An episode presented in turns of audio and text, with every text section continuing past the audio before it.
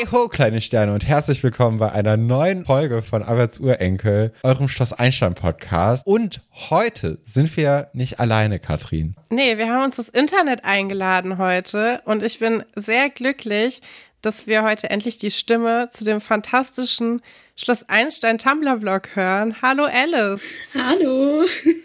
Ähm, möchtest du vielleicht dich kurz vorstellen und vielleicht auch deinen Blog vorstellen, damit die Leute wissen, mit wem wir heute sprechen? Ja, ähm, ich bin Alice. Ich habe 2019 einen Tumblr-Blog erstellt, der heißt äh, schlosseinsteingucker.tumblr.com. Und da habe ich angefangen, die ersten Folgen Schloss Einstein einfach nochmal zu gucken und meine Gedanken dazu zu schreiben, um ja so ein bisschen nostalgisch nochmal zu werden und diese Kinderserie einfach so aus einer erwachseneren Perspektive anzuschauen und ja, da so ein bisschen mit einem anderen Blick drauf zu gucken. Und das habe ich dann gemacht und irgendwann habe ich über Tumblr mitbekommen, dass es einen Podcast gibt jetzt, der genau das gleiche macht. Ja, dann habe ich Albus Urenkel gefunden, auch ganz am Anfang. Folge 5 oder so hattet ihr raus und dann habe ich immer so geguckt, dass ich ja gleich mit euch bin oder ein bisschen weiter als ihr, dass ich auch ganz viel Spaß dann bei euren Folgen habe, weil ich die Folgen auch gerade erst geguckt habe. Also du hast das perfekte Schloss Einstein-Erlebnis dann jedes Mal, wenn eine neue Folge bei uns rauskommt und auch auf deinem, auf deinem Blog dann besprochen wird. Ja, auf jeden Fall. Und auf Instagram heiße ich Alice the Antic, auf YouTube und Twitter auch wobei es Twitter ja vielleicht bald nicht mehr so wirklich gibt. Ähm, äh, ich habe meinen ersten Lockdown damit verbracht, Songs über Schloss Einstein zu, zu schreiben. Ja. Ja, Make It Gay, ne? Das ja. ist einer zum Beispiel davon. Jo. Aber wie bist du denn zu, zu Schloss Einstein überhaupt gekommen? Also, was, was war die Serie für dich äh, als Kind oder hast du sie dann eher dann erst später im jugendlichen Alter für dich entdeckt? Ähm, als ich ganz klein war, habe ich nicht wirklich geguckt, weil meine große Schwester das nicht so gern mochte, weil sie es nicht mag, wenn was peinlich ist und generell sind so Soaps überhaupt nicht ihr Ding. Und dann habe ich erst angefangen, Schluss Einstein zu gucken, als ich so acht war, als sie auf der weiterführenden Schule war und ich mittags zu Hause war und sie nicht. und dann habe ich ja geguckt, bis ich so ein bisschen aus der Zielgruppe raus war. Und dann habe ich irgendwann mit 19 wieder angefangen, weil es einfach, es ist so eine Serie, da passiert nichts Schlimmes, alles ist am Ende gut und alle sind eigentlich nett zueinander und ja, es ist so leichte Unterhaltung, die tut auch mal gut, finde ich. Ja, das stimmt auf jeden Fall. Du hast auch die neu ganz neuen Folgen geguckt dann, oder? Ja, nicht alle, mhm. aber ab Staffel 19 wieder. Ja, krass. Das fehlt mhm. uns ja komplett. Da sind wir ja total mhm. raus. Da sind, obwohl ich sagen muss, wir haben uns am Anfang ja schon doll verweigert, auch auch im Podcast. Es weicht aber ein bisschen ja, auf. doch, doch. Wenn man das so, ähm, man hat dann ja auch viel mit Fans zu tun, die das dann auch jetzt noch gerne gucken, die neuen Folgen auch. Und äh, die will man natürlich nicht verprellen. Nee, Quatsch, aber äh, ich finde schon, dass die Serie auch noch ihre Berechtigung hat. Ich guck's halt so nicht mehr, aber ich finde das cool, dass wir dann heute ein richtige, eine richtige Expertin hier haben, und dass du uns vielleicht auch ein bisschen was über die neuen Folgen sagen kannst. Wie hast du denn das so im Gefühl? Ist es immer noch so gemütlich und so heimelig wie vielleicht die Seelitz-Folgen? Oder hast du das Gefühl, das ist schon anderes, so ein anderer Vibe ein bisschen, oder? Mittlerweile ist es einfach ein anderes Erzählen, weil die, Fol die Staffeln sind ja viel, viel kürzer mhm. und die drehen auch nur noch halbjährig. Das heißt, es ist halt einfach keine Zeit mehr für so Szenen im Lehrerzimmer oder Szenen zwischen Hausmeister und den Lehrern oder so. Ähm, das fehlt halt jetzt so ein bisschen. Ja. Und es ist nicht mehr so krass in manchen Storylines ähm, wie, wie früher. Also es, es wird jetzt keine Drogen-Storyline mehr geben oder okay. so. Ach, wirklich? Weil die auch bewusst sich einfach an ein jüngeres Publikum wieder richten wollen. Mhm. Deswegen bleiben halt solche Storylines weg. Aber trotzdem ist so der Kern eigentlich noch da, finde ich. Ja, also eigentlich schon wieder back to the roots dann, ne? Weil Seelitz ist ja am Anfang eigentlich auch sehr harmlos und sehr wenig Drogen. Also wenn jetzt Wolf irgendwie dealen würde, das wäre schon, käme nicht so ganz überraschend, aber schon. Nee, es also es passt ja perfekt eigentlich zu Wolf, oder? Ich könnte ich mir vorstellen. also die kriminelle äh, Karriere, die er jetzt ja in den letzten Folgen irgendwie hinlegt, die ist ja schon äh, erstaunlich. So erstmal ins Internat einbrechen mit dem Dietrich und in der heutigen Folge werden wir uns ja mal ein bisschen dem Ladendiebstahl widmen. Also der Typ, der, äh, der ist auf einem guten Weg auf jeden Fall dahin. Aber gibt es dann auch bei, äh, bei Schloss Einstein Erfurt mittlerweile auch kaum Lehrer in Geschichten oder, oder wie ist ja, das? Also ganz, ganz wenig. Mhm. Es wird halt jetzt immer so gespielt, dass äh, die Lehrer dann irgendwie verwandt sind mit neuen SchülerInnen. Ah, okay. Also, dass halt irgendwie der Enkel von dem Lehrer Zech ans Einstein kommt oder der neue Schulleiter hat auch eine Tochter, die aufs Einstein geht. Solche Sachen. Aber es ist halt sehr, sehr, sehr viel weniger. Es wird, mhm. es gibt zwei Lehrerzimmerszenen, aber die sind sehr, sehr selten und da kommen sehr wenig von der Persönlichkeit von den Lehrerrollen eigentlich durch. Ja, interessant. Also, ähm, weil als ich dann noch die Folgen Erfolg geguckt habe, die, äh, ja, die ich eben geguckt habe, da war das, glaube ich, noch ein bisschen ausgeglichener, ein bisschen auch für ältere äh, Kinder eben gemacht ja. und ausgelegt. Aber es ist ja auch interessant, wie sich das dann eben in Erfurt dann auch weiterentwickelt und ja, anders entwickelt eben. Wie, wie siehst du denn die äh, Cameo-Auftritte von den ehemaligen Schloss Einstein-Siedels-DarstellerInnen in Schloss Einstein? Ist das, ist das so was, was dir dann irgendwie dann doch noch ziemlich gut gefällt? Oder hast du das Gefühl, dass es dann irgendwie die Zielgruppe auch nicht mehr so richtig einspricht? Weil auf der einen Seite wird die Story ziemlich verjüngt. Auf der anderen Seite holt man dann ja eben Leute rein, die ein anderes Publikum ansprechen sollen. Und diejenigen, für die die Serie dann ja eigentlich gemacht ist, die äh, bekommen ja gar nicht mehr diese Tragweite von diesen mhm. Legenden und Ikonen äh, überhaupt so richtig zu spüren. Also es war auch so ein bisschen der Grund, warum ich dann die 19. Staffel geguckt habe, weil die 20. ja Jubiläum war. Mhm. Und dann wurde irgendwas angesprochen in der 20. was so Mystery-mäßig war. Deswegen habe ich dann die 19. nachgeguckt. Und dann fand ich schon echt cool, in der 20. Staffel einfach so random Antje zu sehen oder so, aber erwachsen. und ich denke halt nicht, dass die richtige Zielgruppe irgendeine Ahnung hatte, wer diese Menschen sind. Mhm. Aber für die Leute, die mit Schloss Einstein aufgewachsen sind, war das halt dann schon cool, nochmal die Leute zu sehen. Ja, ich finde das auch eigentlich eine mega coole Idee.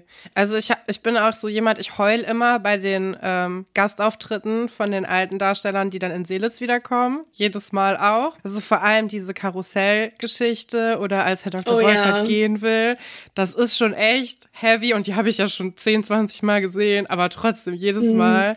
Also ich finde das auch toll. Das sind auch so, glaube ich, die einzigen Sachen, die mich jetzt noch so catchen würden, mir anzugucken, wie die als Erwachsene spielen und wie man das da rein integriert. Aber die haben ja auch nicht ihren Charakter dann übernommen. Ne? Das sind ja einfach nee. andere Leute. Finde ich ein bisschen schade. Ich hätte gerne gesehen, was aus Antje ja. geworden ist, zum Beispiel. Also, ob ja. sie die, die, Farbe Blau immer noch so gerne mag. Ja, oder auch Wolf, der ist ja auch, spielt ja auch mit der äh, Schauspieler. Hätte ich auch gerne gesehen, was aus so einem Wolf geworden ist. Ja. Ja, tragisch. Also bei Wolf könnte ich mir einen richtig guten BWLer irgendwie vorstellen. Schon. Mittlerweile. Schon. Also Bankkaufmann irgendwie. Das, ja. äh, das sehe ich. Na gut, aber ich glaube, dann würde ich vorschlagen, dass wir zu unseren Titelstories äh, rüberwechseln und uns ein bisschen Folge 119 heute widmen werden. Und das sind unsere Titelstories.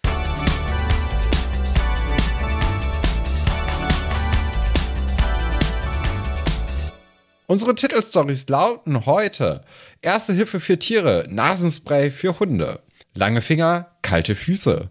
Und zu guter Letzt ein Affe in Seelitz und Wolf ist es nicht.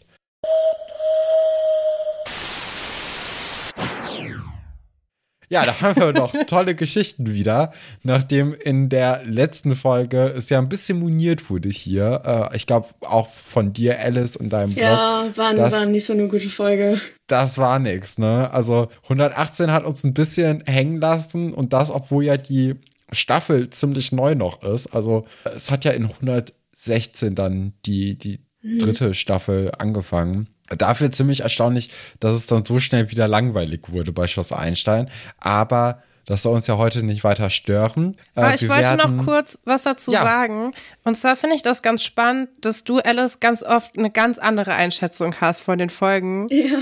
Wie wir, vor allem, weil du, glaube ich, auch so diese Tiergeschichten und diese Klamauk-Sachen findest du schon besser als wir, ne? Wir finden ja meistens schon schlecht, aber du kannst darin, glaube ich, noch mehr so den Witz erkennen. Und mir tut das immer mega leid, dass wir das irgendwie nicht können. Deswegen hatte ich mich eigentlich gefreut, dass wenn wir dich einladen, dass du dann uns so ein bisschen da so durchführen kannst. Aber heute die Folge finde ich so gut, dass ich glaube, ich, dass wir da ja? alle dieselbe Meinung haben, was ich ein bisschen schade finde. Na, wir werden sehen. Ja. ja. Ich mag einfach, wenn die Erwachsenen darstellen, wenn du siehst, dass die Erwachsenen darstellen einfach richtig viel Spaß hatten. Ja. Das gibt für mich, da gebe ich direkt schon irgendwie acht Punkte. Da ist egal, was sonst passiert. Aber mich schon, nee, also Pasulke, Wolfer waren wieder super. Acht Punkte und dann ja mal gucken, wenn irgendwas Blödes war, gibt's vielleicht noch einen Punkt Abzug, dann ja, sind es halt siebeneinhalb, aber eigentlich, ja, ich, ich mache das auch voll subjektiv. Es kann auch sein, dass ich einfach irgendwie gar nicht so viel Bock hatte, jetzt Schloss Einstein zu gucken, aber ich nichts zu tun hatte. Und dann war ich nicht so in der Stimmung und fand die Folge schlecht. Äh, es, es ist sehr subjektiv, wie ich das bewerte. Ja, und dazu habe ich auch noch kurz eine Frage. Bevor wir, wir fangen jetzt wirklich an, aber das muss, das müssen okay. wir kurz klären. Wer ist deine Lieblingsperson auf Schloss Einstein, außer oh. Herr Pasulke? Du darfst keine Lehrer nennen.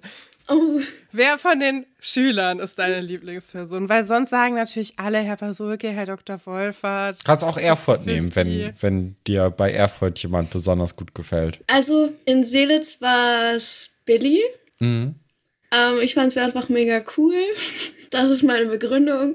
Und jetzt habe ich ja als erwachsene Person die Folgen nicht nochmal geguckt, deswegen muss ich mich da, muss ich da meinem achtjährigen Ich vertrauen, dass Billy unglaublich cool ist. Fand ich aber auch immer sehr, sehr cool. Also ja. Billy war auch immer eine meiner Lieblingspersonen, Charaktere. Ja. In Erfurt mochte ich Martha, eine von den sehr neuen Rollen. Die war dann auch sechs Jahre dabei und es war dann spannend, wirklich so zu sehen, wie der Charakter sich entwickelt hat von Staffel zu Staffel.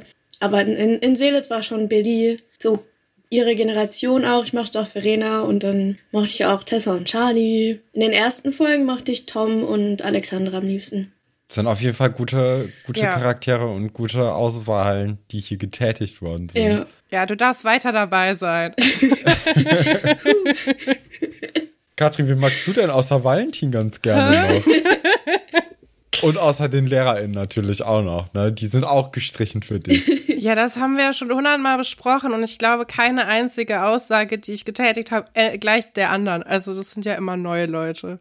Ach, ich weiß nicht. Ich mochte auch immer Tessa gerne. Ich mochte auch Manuela voll gerne. Ich mag auch tatsächlich Franziska wegen dem Drama gerne. Also die Geschichten sind cool. Wäre ich jetzt nicht so gerne mit befreundet. Annika fand mhm. ich cool. Ist auch, also es ist interessant, dass das bei euch beiden so wirklich immer so Generationsblock-mäßig irgendwie aufgebaut ist. Mhm. wahrscheinlich ist es dann einfach auch die Generation, mit der man Schloss Einstein am meisten verbindet. Ja. Und dann nimmt man sich aus dem Pool dann eben die Charaktere, die einem am besten und am liebsten gefallen. Ja, Stefan, wirst du auch noch schnell zwei Leute in den Raum?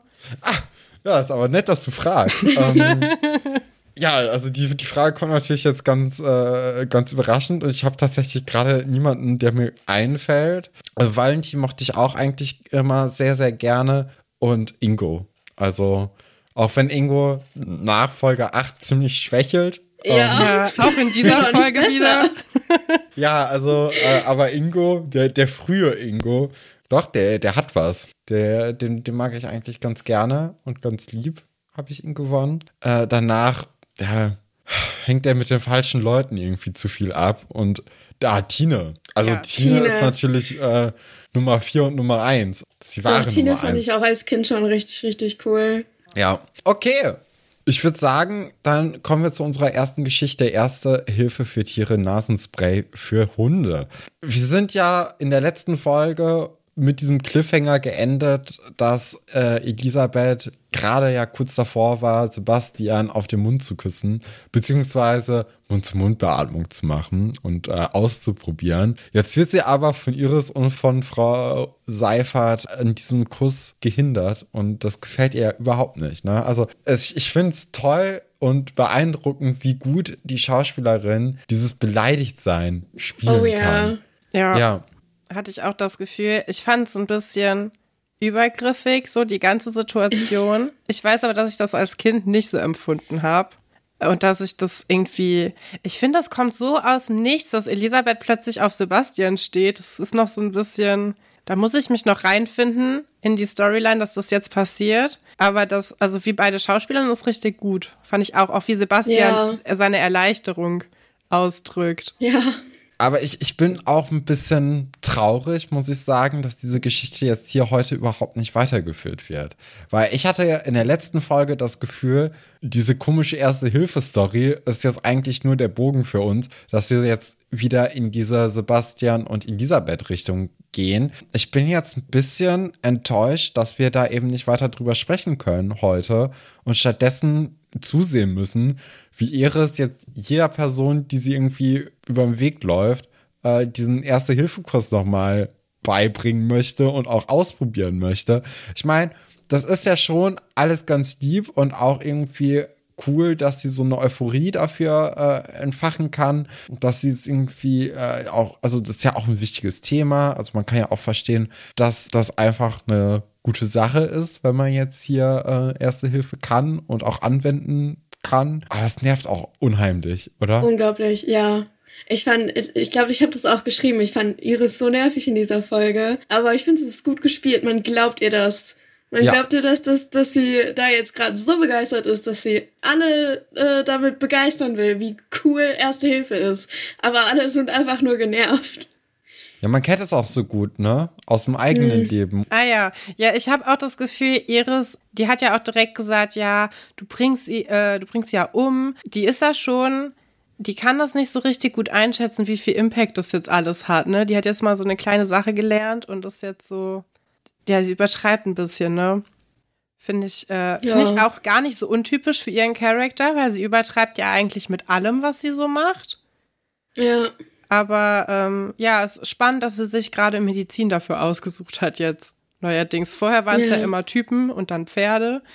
Und jetzt ist es halt Mullbinden und stabile Seitenlage. Wobei ich sagen muss, wir sehen sie ja gleich, wo sie die stabile Seitenlage Luisa beibringt und sie macht es nicht richtig.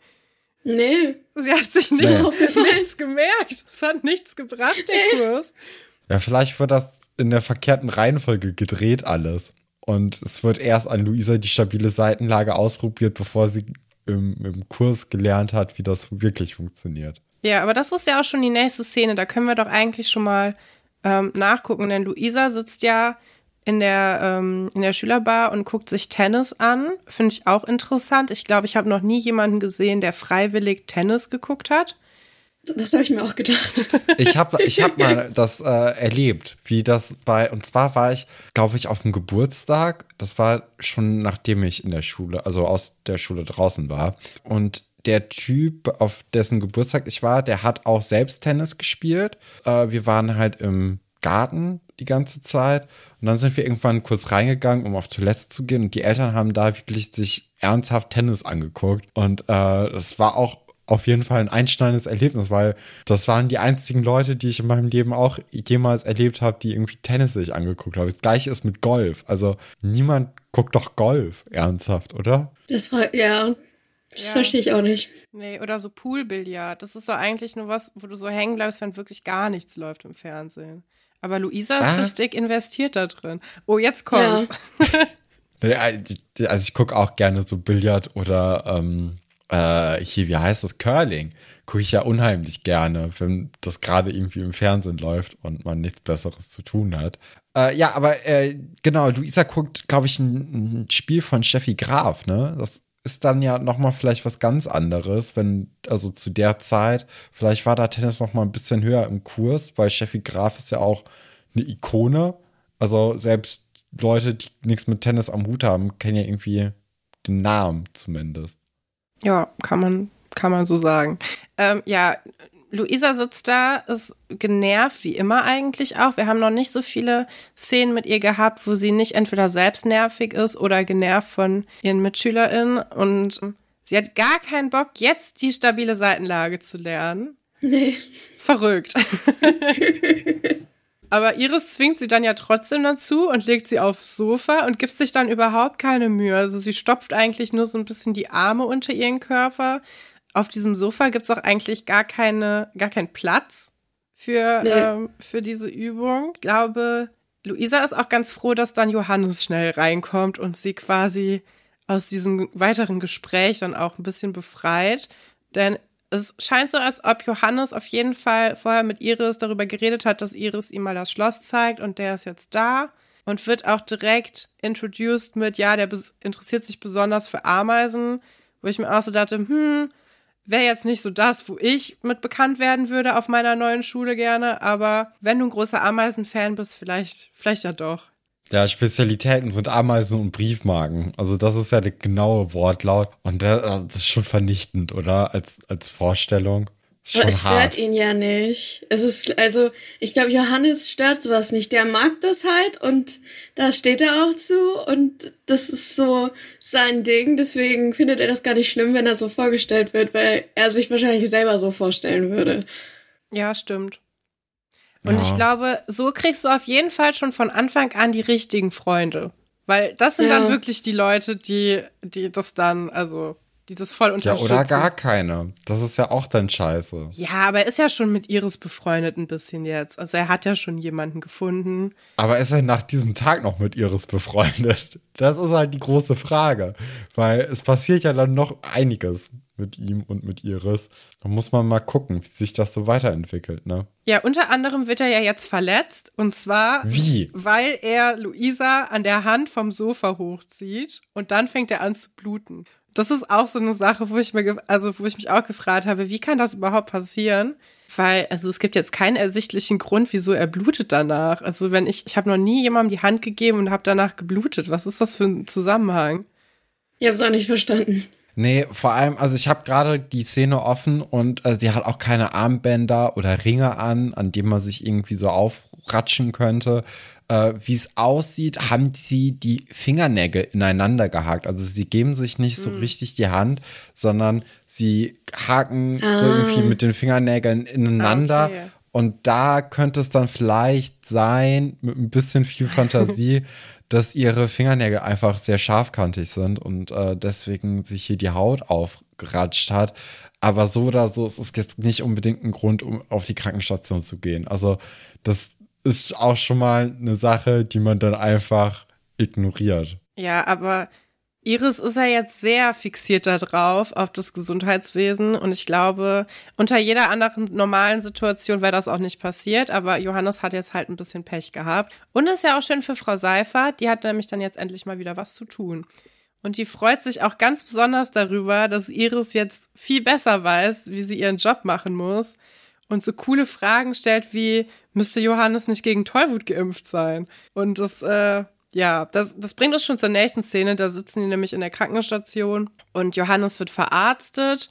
Und Frau Seifert ist auch eigentlich ganz glücklich, glaube ich, dass er da sitzt. Also sie findet das ja schon nicht übertrieben. Sie fände eine Mullbinde jetzt ein bisschen viel, weil er hat ja nur einen kleinen Kratzer und für einen kleinen Kratzer gibt es dann großes Pflaster. Aber Mullbinde wäre zu doll, aber Iris ist da eigentlich nicht so von überzeugt. Die will den eigentlich komplett einwickeln. Was hat Luisa nochmal gesagt? Vorsicht, Johannes, gleich wirst du in die stabile Seitenlage buxiert und von oben bis unten in Mull eingewickelt. Das trifft's eigentlich ganz gut. ja. Ja, und Johannes sieht ja auch sehr, sehr leidend aus, ne? Und ich glaube, diese, dieses Leiden, das kommt jetzt nicht unbedingt von dieser großen Verletzung, die er sich zugezogen hat, sondern schon ein bisschen von, ja, von der Arbeit, die Iris hier verrichtet. Ich finde auch erstaunlich, wie viel Werkzeug da auf diesem kleinen Arbeitstisch stehen kann äh, nur um einen ja, Kratzer zu desinfizieren und zu verbinden. Also das ist ja, da hat man ja schon ordentlich ausgepackt und äh, alles rangeholt. Und dieses Team von Frau Seifert und von Iris, die machen ihm natürlich auch ziemlich Angst, ne, mit irgendwelchen Impfungen, ob die denn äh, frisch genug sind. Und dabei hat er sich ja eigentlich nur so ein bisschen aufgeratscht, aber äh, zumindest eine Tetanus-Impfung wäre ja dann hier ganz gut gewesen. Hat er natürlich dann auch, glücklicherweise. Ja, aber bei Tollwut, da sagt dann auch Frau Seifert so, ja, Iris, komm mal wieder runter. Also ganz so schlimm ist es nicht. Ich habe hier mal ein Buch, kannst du dir angucken und ausleihen und vielleicht kommst du dann demnächst auf irgendwie ja, griffigere Ideen, was man denn hier alles machen müsste. Ja, aber das ist ja eigentlich das Schlechteste, was Frau Seifert machen kann, weil jetzt liest sich ja Iris komplett in dieses Buch ein und hat plötzlich auch ganz viele Infos zu Verbrennungen und irgendwelchen verrückten Sachen, die ja überhaupt gar nicht so passieren. Und auch Alexandra wird ein äh, Opfer, denn Iris äh, führt ja Johannes durchs Schloss und dann kommen sie auch im Labor vorbei. Und das ist ja auch ganz cool, weil Johannes ist ja auch naturwissenschaftlich sehr interessiert. Und Alexandra hängt gerade über dem Mikroskop und guckt sich Blut an, was sie mit Vitamin C äh, zusammenbringen will und dann bei Jugend forscht einreichen will, wo ich mich gefragt habe, das letzte Mal, dass sie sich bei Jugend forscht beworben hat, ist noch kein Jahr her.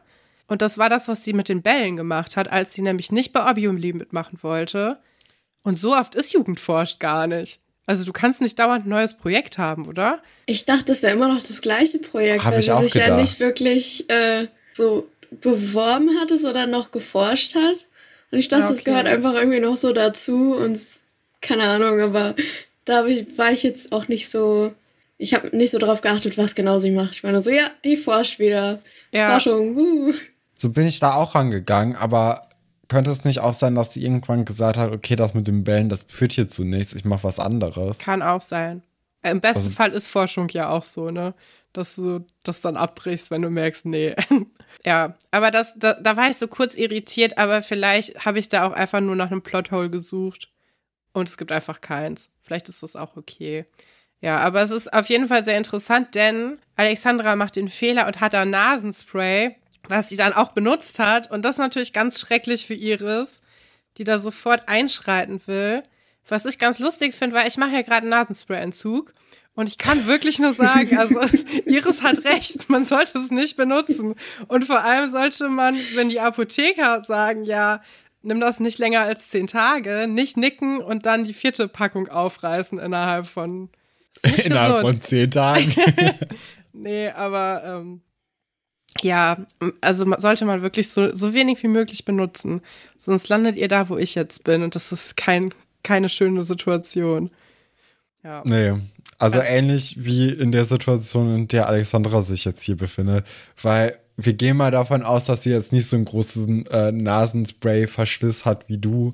Ähm, aber sie muss sich ja jetzt trotzdem jetzt hier diese guten und aber man muss auch fairerweise sagen, gut gemeinten Tipps von äh, Iris anhören. Sie nerven halt nur auf Dauer. Ne? Also das ist ja ganz, äh, ganz normal. Und sie spricht dann ja auch dem Arzt, der Alexandra dieses Nasenspray verschrieben hat, die Kenntnis über ihr, seinen Beruf ab, weil sie hat jetzt einen Artikel in der UTA gelesen oder so dazu, dass Nasenspray vielleicht ein bisschen gefährlich sein kann, wenn man es zu viel benutzt. Ist schon alles ein bisschen doll, was Rezept Ja. hier auftischt. Ich fand auch in der Szene, also ich habe glaube ich auch geschrieben, Iris judged Alexandra, weil sie Nasenspray benutzt, weil sie irgendwie so ein bisschen zu forsch auch war zu Alexandra. Also statt einfach zu sagen, hey, weißt du eigentlich, dass übermäßiger Konsum von Nasenspray nicht so cool ist und dass man das eigentlich nicht benutzen sollte, ist das sie dann irgendwie, keine Ahnung, so ein bisschen von oben herab so, du benutzt Nasenspray?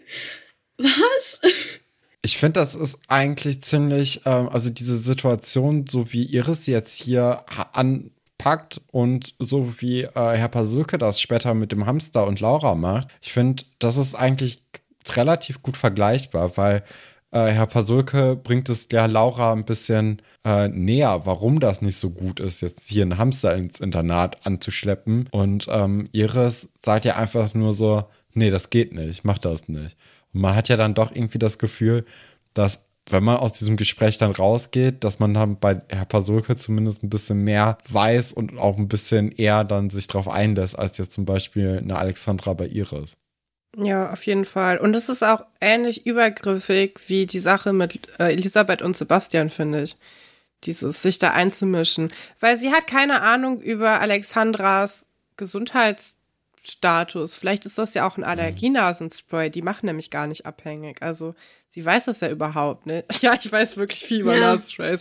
Aber Du bist tief drin in der Thematik. Zu Sag mal, bei, bei Elisabeth und bei Sebastian, glaubt ihr denn wirklich, sie hätte ihn geküsst oder glaubt ihr, Ja, dass, äh, dass sie da wirklich gepustet hätte? nee. Die Nein. war bereit, die war, die wollte Okay. ja schon die ganze Zeit. Und Ja. die hat ja auch keine Einschläge gehört. Das war ja ga- ganz klar auch kommuniziert von allen anderen drumherum, dass es nicht um Mund-zu-Mund-Beatmung geht, aber sie wollte halt. Ja, Ja. finde ich auch. Also sie wollte ihn ja wohl nicht umbringen. Also das hätte sie, glaube ich, nicht gemacht. Also wurde ja auch vorher klar gesagt, so ja, hey, mach das mal nicht. Und sie hat sich das dann so vorgestellt, wie man sich das halt so vorstellt, wenn man vielleicht 14 ist und dann irgendwie, keine Ahnung.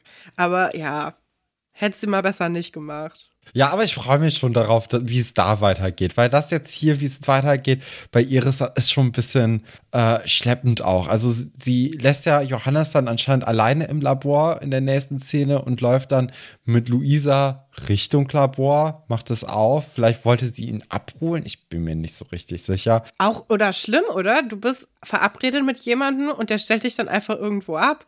Das wäre für mich ja als introvertierte Person der komplette Horror, wenn ich dann so meine Pers Bezugsperson verliere und die ist plötzlich weg und hat den Raum verlassen und ich stehe da irgendwo rum und so. Aber vielleicht ist Johannes gar nicht so introvertiert. Ich kann mir auch vorstellen, dass Johannes gesagt hat, er will noch mal ins Labor und sich noch mal ein paar Ja. coole Insekten angucken. Und Iris dachte sich so, nee, da bin ich raus. Ich guck lieber Tennis mit Luisa. Ja, okay. Ja. Aber jetzt ist es ja das große Ding, dass sie da jemanden unter dem Tisch liegen sehen. Und anstatt einfach mal zu sagen, hey, alles okay da unten, ziehen sie ihn direkt beiden Armen da oder an beiden Beinen unter diesem Tisch hervor, äh, woraufhin Johannes sich aufrichtet, während er noch gezogen wird und sich den Kopf ansteckt am Tisch. Beule ist dann gute 10 bis 15 Zentimeter weiter hinten am Hinterkopf und äh, wird dann äh, wieder natürlich von Iris, die quasi bereit steht,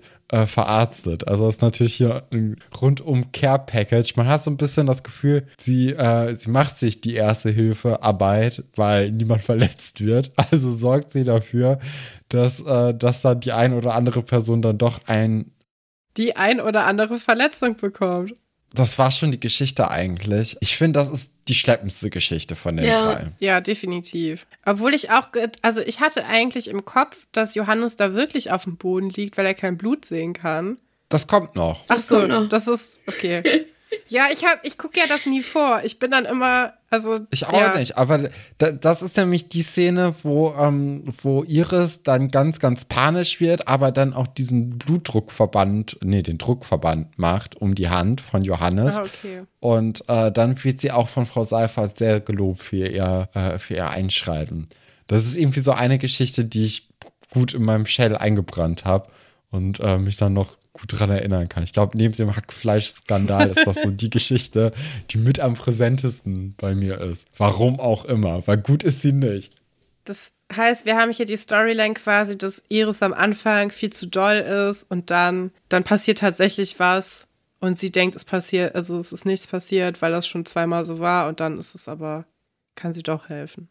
Ich gehe mal davon aus, ja. Kommt das dann nächste Woche schon? Wahrscheinlich, ne? Ich glaube schon. Hoffentlich, weil ich kann, also wenn wir jetzt noch eine Folge haben, wo Iris durch die Gegend läuft und einen Pflastern auf den Kopf äh, drückt, das äh, ertrage ich, glaube ich, nicht. Ja, aber dann können wir uns ja darauf freuen in der nächsten Woche. Welche Geschichte besprechen wir denn jetzt? Wir haben ja noch zwei gute zur Auswahl. Ja, ähm, wir, wir besprechen jetzt äh, lange Finger, kalte Füße. Äh, unsere kleine Dorfgeschichte. Es geht ja noch immer um diesen Machtkampf zwischen Wolf und zwischen dem Neuankömmling Kevin Bodenstein. Und man hat ja schon eigentlich seit ein, zwei Folgen das Gefühl, dass äh, Wolf verloren hat. Also Kevin ist auf jeden Fall die Person, die irgendwie weiter, äh, weiter oben in der Rangliste, äh, momentan zumindest im Dorf steht. Und äh, sie überlegen sich jetzt eben, was sie für eine Mutprobe ansprichten oder ausrichten wollen. Und ähm, ja, da wird erstmal gebrainstormt. Ja, ich habe noch eine kurze Frage an Alice. Auf welcher Ja. Seite bist du bis jetzt? Auf Wolfs oder auf Kevins Seite? Ey, auf keiner, die sind beide total dumm. ich bin auf Tines Seite. Okay. Und die findet auch beide dumm. Ja, aber hätte ja sein können, dass du sagst, boah, Kevin geht mir schon seit Folge 1 total auf den Keks. Wolf ist hier auf jeden Fall derjenige, der recht hat. Oder auch andersrum. Warum ist Wolf so? Ich bin aber auch auf keiner Seite. Ich finde auch diesen Streit super albern. Ja. Aber ich bin froh, dass, äh, dass wir jetzt die Albernheit des Streites hier nochmal vollkommen auskosten können in dieser Folge. Denn Ingo hat eine Fall. gute Idee, Stefan, ne? Da wolltest du eigentlich jetzt hin. Ja, erstmal schlägt er äh, vom 10-Meter-Turm springen vor als Mutprobe. Finde ich schon ziemlich krass eigentlich. Und auch, also ich, äh, ich würde es mich nicht trauen. Das ist mir viel zu hoch. Nee. Nee. nee. Äh, von daher finde ich das gar nicht so, äh, dass es gar nicht so belächelnd zu sein hat, so wie es eben Wolf darstellt. Glaubst du, dass Seelitz ein eigenes Schwimmbad hat mit einem 10-Meter-Turm? Das wäre auch krass, oder? Das auf jeden das Fall schon. Das glaube ich nicht. Nee, also ein Schwimmbad vielleicht, aber ja. nicht mit einem Zehner. Nee. Aber mit dann so geht man halt nach Potsdam, oder? Aber auch Potsdam. Ja. Manche Potsdam hat, also das schon. Doch, das, klar, das kann ich mir schon vorstellen. Ist ja auch Landeshauptstadt. Ja, stimmt. Da. Ja. Ja, es wirkt okay, immer doch. so klein, weil es halt direkt neben Berlin ist. Aber ja, ja. Ja, ja, Berlin hat es dann auf jeden Fall. Aber also es wäre auf jeden Fall machbar für die Kinder gewesen. Ich glaube, auch nach Berlin kann man eigentlich relativ gut kommen als ja. 14-Jähriger. Ja, aber Kevin bestimmt. ist auch erst zwölf, ne? Erfahren wir auch in dieser Folge. Der ist viel jünger als der Rest. Ja, umso lustiger eigentlich, ja. dass sich Wolf da so an irgendwie aufreibt. Auch so eineinhalb Köpfe kleiner. Ich finde ja. super. Ja, und auch, dass, dass Kevin ihn ja vor ein paar Folgen zu Boden gerungen hat. Also, ich glaube, allein weil Wolf zwei Jahre älter ist und irgendwie so krampfhaft sich durchsetzen möchte und es nicht schafft, bin ich auf Kevins Seiten, weil ich, ich finde das dann doch einfach unterhaltsam und kann auch so einem Zwölfjährigen das dann eher verzeihen, dass er da unbedingt so eine Mutprobe oder so oder irgendwie die, die Freunde von Wolf jetzt ausspannen möchte, um ihn einfach zu ärgern.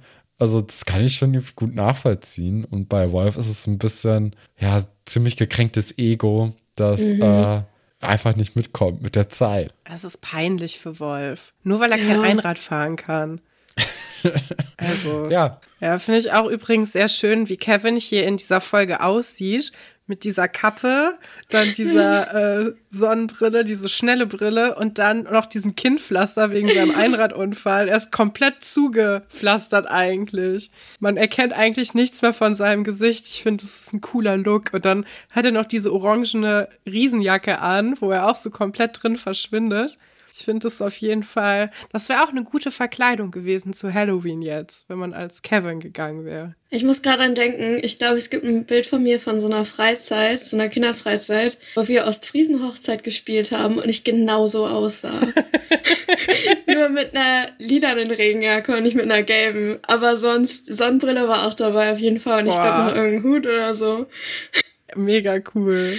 Ja. Ja, richtige Stilikone, würde ich sagen. Voll. Also, weil Kevins Look ist schon, schon cool. Ich habe das gestern äh, gescreenshottet und erstmal gepostet, weil ich den Look so fresh fand. Ja, ja. Hab's Ich finde, aber Kevin sieht auch so ein bisschen aus wie so ein vierjähriges Kind, das von seinen Eltern jetzt in so ein Ringponcho gepackt wurde, mit einer Kappe und einer Sonnenbrille drauf, weil man irgendwie an den Strand geht oder so.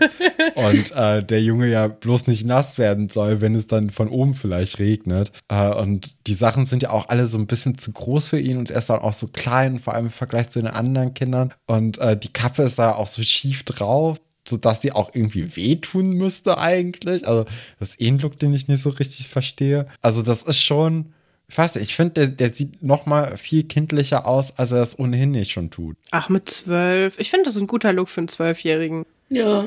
Na gut. ähm. Stefan, wir können nicht alle so cool sein wie du. Ja, weil ich auch so cool war und so guten Stil habe und vor allem hatte. Weitere Vorschläge, die dann von Atze und Tina in den Raum geworfen werden als Mutprobe, ist einmal, sich von Zug zu schmeißen und mhm. die andere von Auto zu werfen. Und äh, sie finden diese gesamte, dieses gesamte Konstrukt einfach auch so blöd, dass sie dann auch schlussendlich gehen und Ingo steckt dann Ladendiebstahl vor. Man könnte ja irgendwie was klauen, dann später zurückbringen und dann ist gut. Kevin und Wolf sind dabei. Also das ist irgendwie eine ganz, ganz schnell eine beschlossene Sache und sie einigen sich dann auch auf einen Artikel und zwar, dass es eben nicht nach dem Preis geht, sondern dass man wirklich einfach irgendwas relativ Banales klauen sollte. Und das äh, ist dann in deren Augen eine Zahnpasta-Tube. Ja, ist, glaube ich, auch wahrscheinlich relativ leicht zu klauen, oder? Weil es ja ist nicht so groß. Dann kann man es gut irgendwie den Ärmel vielleicht so hochschieben. Ich glaube, gerade so in so einem Dorfladen Ja. Ja. ist es halt echt nicht so schwer. Nee, glaube ich Nee. auch nicht. Das, äh, wir hören ja auch von Ingo später, dass seine Mutter auch schon mal aus Versehen was geklaut hat, nämlich eine Dose Fisch. Und äh, sie ist aber danach sogar in den Laden zurückgekehrt und hat sie noch bezahlt, weil Ingeborg ist einfach äh, eine Ehrenfrau und hat es nicht, nicht verheimlicht. Und äh, ja, die treffen sich dann vor dem Supermarkt und ich finde, Wolf ist nur ganz wenig davon entfernt, so auszusehen wie die Diebe bei Sims, weil er ist schon relativ offensichtlich ein Dieb, so wie er verkleidet ist.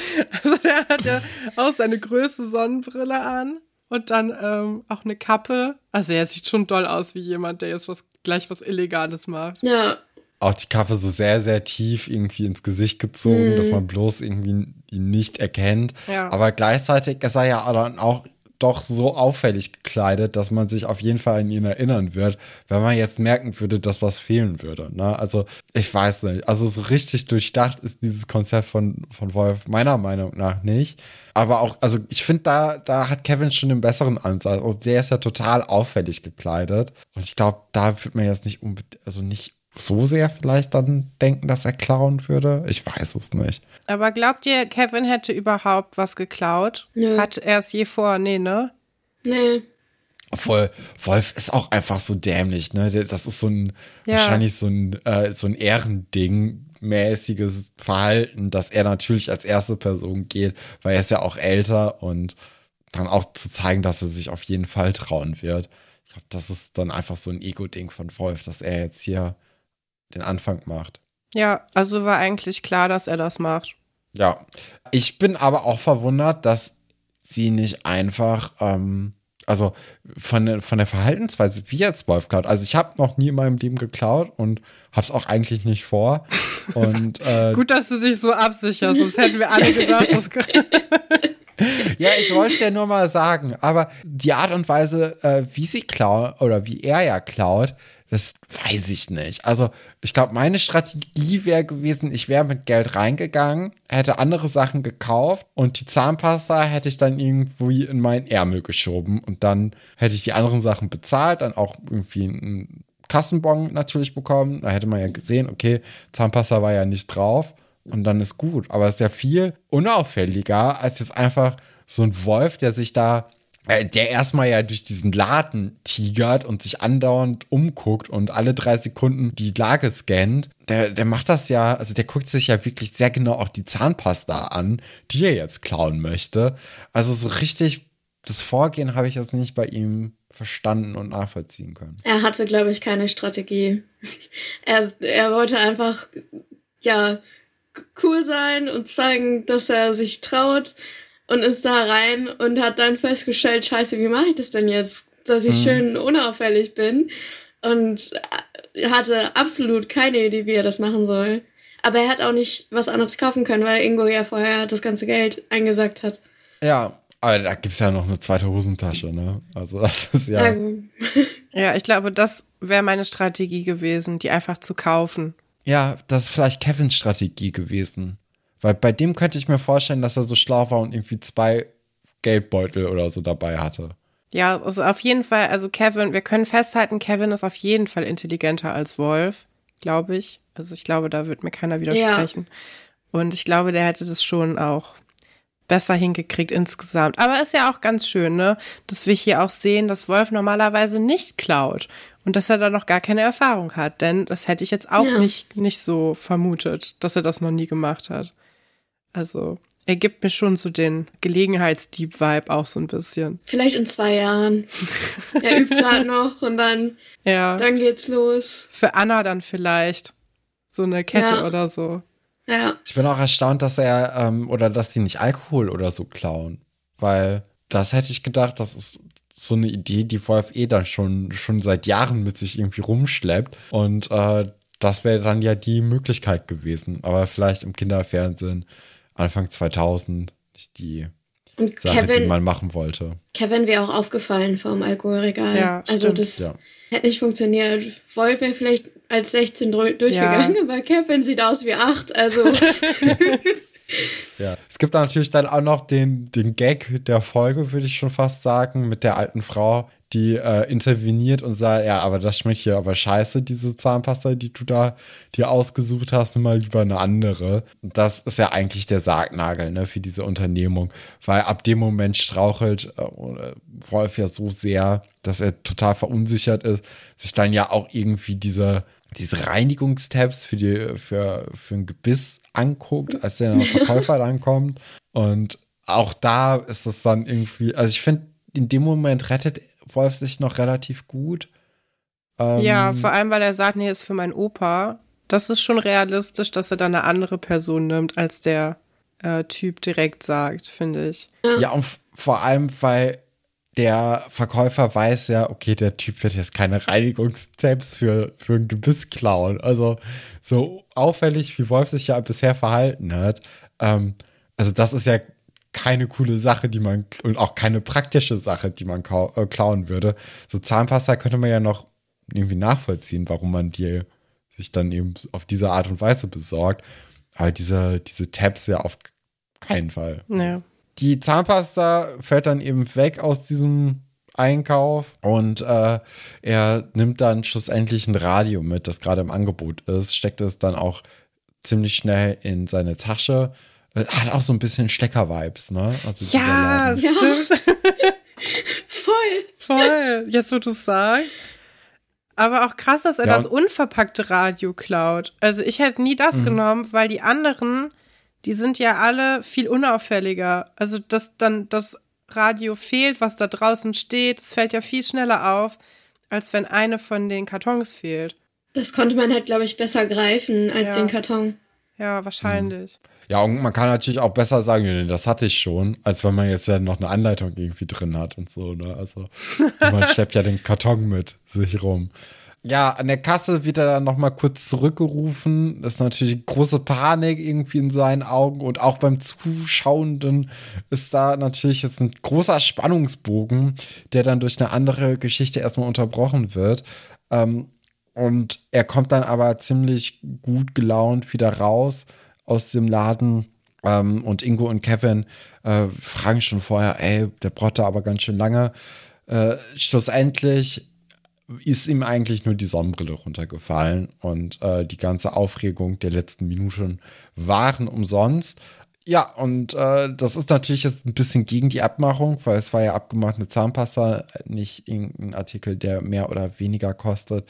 Und äh, Kevin zieht sich dann auch so aus der Affäre und sagt, ja, okay, dann mach ruhig. Also, das ist nicht mehr, das ist nicht unsere Abmachung gewesen. Und wenn du die nicht einhältst, dann muss ich sie auch nicht einhalten. Und das ist ja einfach nur ziemlich pfiffig von dem Kleinen. Das ist ein Arschloch-Move. Also, das ist doch wirklich ja, jetzt. Aber auch ziemlich pfiffig. Ja, aber er hätte jetzt auch einfach schnell die Zahnpasta klauen können, meiner Meinung nach. Ja, wäre das besser gewesen. Nee, ja, also ich fände es auf jeden Fall nicht so unsympathisch. Das ist schon relativ klug, aber auch relativ unsympathisch. Weil man jetzt auch denkt, okay, er hatte nie vor, tatsächlich was zu klauen. Also das war für mich so der Moment, wo ich dachte, ja, komm, du kleiner ja. Wicht. Wie hättet ihr es gefunden, äh, hätte Ingo ihm draußen das Geld zurückgegeben und er wäre reingegangen und hätte es bezahlt? Wäre das dann cooler gewesen? Meinst du, der hat 80, 80, Mark in der Hosentasche gehabt? Nee, die Zahnpasta. Ach so, nee. Nee, auch nicht. Ist komplett egal, nee. Wir sind dann in der Lagerhalle und Wolf findet erstmal diesen Sound von dem Radio richtig gut. Und ähm, jetzt ist es dann aber auch nach Ingos Meinung Zeit, dieses Radio eben zurückzubringen. Und ich finde diesen Auftritt, den Kevin hier hinlegt, finde ich enorm gut und auch irgendwie sehr überlegen gegenüber Wolf, weil er kommt ja quasi mit seiner Posse äh, da rein, mit Ingo und Atze im Schlepptau. Also ich ich finde, das hat irgendwie sowas Patenmäßiges. Also ich bin so enttäuscht von Ingo und Atze und eigentlich auch Tine, dass sie sich überhaupt mit den beiden abgeben. Also, dass sie dass sie nicht einfach ihre eigene Gruppe sind, wo jeder machen kann, was er will. Wieso brauchen die denn unbedingt einen Anführer? Die sind doch eigentlich, könnten die doch einfach auch gut alleine so ihre Unternehmung planen. Ich finde das echt ein bisschen traurig. Auch dass Atze wieder dabei ist. Er ist doch eben erst gegangen, weil das ja ein schöner Move war und jetzt ist er wieder da. Finde ich richtig enttäuschend. Ich glaube, es ist halt so ein Dorfding. Es ist halt sonst keiner da. Ja. Atze und Tine gehen ja schon, wenn es ihnen zu blöd wird. Aber du siehst, die, du kannst den Leuten ja nicht wirklich aus dem Weg gehen und es gibt nicht so viele coole Orte, wo du abhängen kannst. Ja. Die Lagerhalle ist halt schon am coolsten da. Das stimmt. Und dann, dann muss man halt mit den Leuten irgendwie klarkommen, auch wenn man nicht alles cool findet, was die so machen. Ja, und es gibt halt auch einen Flipper da, ne? Also das alleine ja. ist ja auch schon. Ja, ja, okay. Ja, und das Fitnesskino. Ja, das auch. Also, ne, Atze ist ja sonst eigentlich immer der Einzige, der das benutzt. Ich finde schön, dass Kevin jetzt hier auch mal den Stepper benutzt zwischendurch. Ähm, aber wirkt alles auch schon so ein bisschen outdated. Also, da hat auch, glaube ich, lange kein Film mehr stattgefunden in dem Fitnesskino. Es gibt, also die haben ja auch nur eine Rolle, oder? Also von daher ist ja auch relativ schnell langweilig. Wolf möchte es zwar wahrscheinlich irgendwie zurückbringen, aber er hat natürlich auch Schiss, ne? Also, weil, wenn er jetzt da reingeht und sagt, hier, ähm, das ist mir zugelaufen, also niemand wird ihm ja glauben. Und von daher äh, trifft es sich ja dann ganz gut, dass Kevin sagt, okay, hier, das war vielleicht nicht die beste Aktion, die ich gemacht habe. Gib mir mal das Radio in diese Plastiktüte äh, und ich bringe es ihm dann zurück. Ähm, stellt sich natürlich am Ende raus, das ist alles auch nur ein weiteres Puzzlestück von Kevins Masterplan.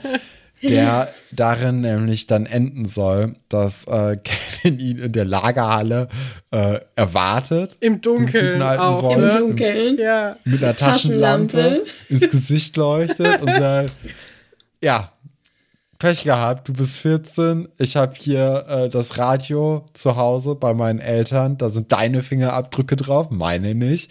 Und ähm, wenn du nicht das tust, was ich sage, dann gehen wir zur Polizei und gucken mal, was mit dir passiert. Also das ist schon äh, nicht von schlechten Eltern hier, dieses, äh, dieses Verhalten. Ja, also in jeder anderen Serie hätte ich jetzt gesagt, es ist sehr unrealistisch, dass die Polizei sich die Mühe macht, die Fingerabdrücke zu checken und dann Wolf zu überführen. Aber ich schätze Kommissar Kranich, der ja auch gerne mal Handpuppen einsetzt für seine Auftritte, wenn jemand keinen Helm tragen will, schon so ein, dass ihn das interessieren würde. Ich glaube, das äh, könnte schon ein großer Kriminalfall werden. Ich glaube, für Wolf wäre es am besten gewesen, er wäre einfach zum Supermarkt gegangen und hätte gesagt, hey, ich habe das geklaut, es tut mir total leid, ich gebe es wieder zurück. Wär, War eine Mutprobe. Ja. ja. ja. Also, weil ich auch den Supermarktbesitzer so einschätze, als ob der selber so war. Als Kind. Der wirkt mhm. für mich jetzt auch nicht wie die ehrlichste Person und ich glaube, der kann das dann, das ist dann okay, wenn man das so zugibt, hätte ich jetzt so gedacht. Das wäre eigentlich die beste Idee gewesen. Oder das einfach ja. vor den Supermarkt stellen nachts und mit einem Zettel habe ich geklaut, tut mir leid. Aber diese Angst, die ja auch Wolf dann vor der Polizei hat, äh, die ist natürlich auch total realistisch und so Kinderaugen, ne?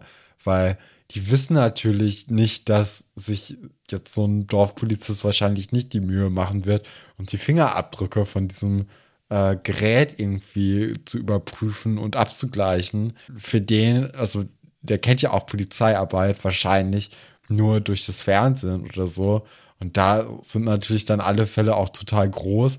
Und äh, da wird natürlich auch jedem kleinen Indiz total nachgegangen. Von daher finde ich schon irgendwie recht realistisch, dass er sich jetzt hier von Kevin erpressen lässt. Ja, die reden ja schon von, von Knast die ganze Zeit. Ja. Ah, du bist 14, also kannst du in den Knast. Ich weiß auch durch Schluss Einstein, dass man ab 14 in den Knast kommen kann. Das ja. hat sich bei mir so eingeprägt, aber mit der Storyline, mit diesem ähm, Virus, mit dem Computervirus. Mhm. Dann, genau. Man hat ja irgendwie total so Angst gehabt, ne, als ja. Kind so, boah, oh nein, ich, ich gehe jetzt über die rote Ampel Oh nein, hoffentlich, hoffentlich hat das niemand gesehen. Hoffentlich kommt die Polizei nicht gleich zu Hause bei mir vorbei und sagen, hier haben wir gesehen, wir nehmen dich jetzt mit und du kommst erstmal ins äh, Jugendgefängnis.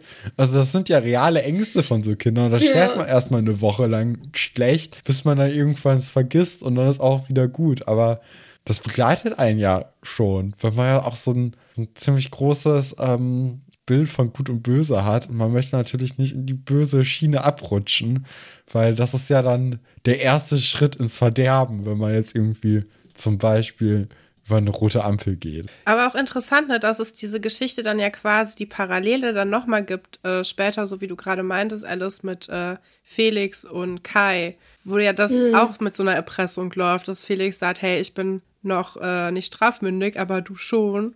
Ja. Und dann verpetzt Kai ihn ja auch deswegen. Das ja. Schon, ja, das, die Geschichte liebe ich auch doll. Die finde ich total ja. gut. Ja. Ich finde die zu spannend. Echt? Immer noch ja. auch? ja, ich glaube, da kickt so ein bisschen das Gefühl rein, das ich hatte, als ich die beim allerersten Mal geguckt habe. Es ist immer so ein bisschen, es ist halt so eine Mischung aus, oh, das ist unangenehm und das ist mir zu spannend und dann, ah, lieber vorspulen, lieber eine andere Geschichte sich angucken. Ich glaube, da bin ich immer so ein bisschen, ah, ah, rumtanzen da drumrum. Ich war einfach voll begeistert, dass die das können mit 13, 14. Ja bin es ja. immer noch, aber als, vor allem als Kind war ich so, ey, dass, dass die das einfach machen können und dass die dann so schlimme Sachen mit dem Internet machen können, einfach. Ja, auch eigentlich krass, ne, was die Serie dann für eine Entwicklung mitgenommen hat, wo wir in den ersten Folgen noch kennenlernen, wie ein Router funktioniert und wie man sich ins Internet mhm. einwählt und was ein Chatroom ist. Und zack, fünf Staffeln später haben wir schon das Internet gehackt und einen Trojaner gebaut. Ja. ja spricht auf jeden Fall für die Schule. ja. Ja. Kommen wir zur dritten Geschichte. Ein Affe in Seeles und Wolf ist es nicht, weil äh, der hat sich ja mal wieder wie ein Esel eher benommen. Ich muss so oft an dieses Meme denken, was du gemacht hast. Es ist so gut. Ich finde das so lustig. Weil es stimmt halt auch einfach und es passt so gut mit ja. den Tieren. Ja, es ist so gut. Ja, Laura geht die Treppe herunter und äh, trifft dann Herrn Pasolke im Foyer, tritt ihm anscheinend auf den Fuß und er hat ein Hühnerauge und deswegen tut es weh und gibt ein kurzes äh, ja, Geplänkel zwischen den beiden. Ja, wo ist Iris, ja. wenn man sie mal braucht? Hier wäre tatsächlich mal was passiert. Ja. Hier hätte sich mal einbringen können. Aber da, da hat sie natürlich wieder keine Augen für ja, tat mir ein bisschen leid für Herrn Pasulke. Ich fand aber komisch seine Reaktion darauf, auf den Vorschlag, dass sie zur Krankenstation gehen, dass er das direkt abgeblockt hat und da auf keinen Fall hin wollte. Also entweder er hat mitbekommen, dass Iris da die ganze Zeit lauert, oder er hat Angst vor Frau Seifert. Das äh, kann man sich jetzt aussuchen. Ich habe eine andere Theorie. Mhm. Aber du wolltest erstmal was sagen, Alice. Ich glaube halt, Herr Pasulke ist so jemand, der anderen Leuten keine Umstände machen mhm. will mhm. und deswegen nur beim größten Notfall um Hilfe fragen würde. Ja. Also erst wenn so, keine Ahnung, er seinen Arm gebrochen hat und der Knochen rausguckt, dann denkt er sich, ja, geh ich doch mal zu Frau Seifert, aber sonst würde er das nicht einfach so machen. Ja. Meine Theorie ist, dass es vielleicht auch einfach nicht so cool ist, so ein Hühnerauge zu haben, weißt du? Es, es, es gibt so andere Verletzungen, die lässt man sich dann lieber verarzten, aber äh, man hat ja sowieso die ganze Zeit so ein bisschen das Gefühl, dass da was ist zwischen Herrn Pasulke und Frau Seifert. Und wenn man jetzt dann der anderen Person so ein Hühnerauge unter, das Auge reibt, könnte vielleicht so bisschen Abturner sein. Und vielleicht möchte er sich das noch nicht hier verbauen.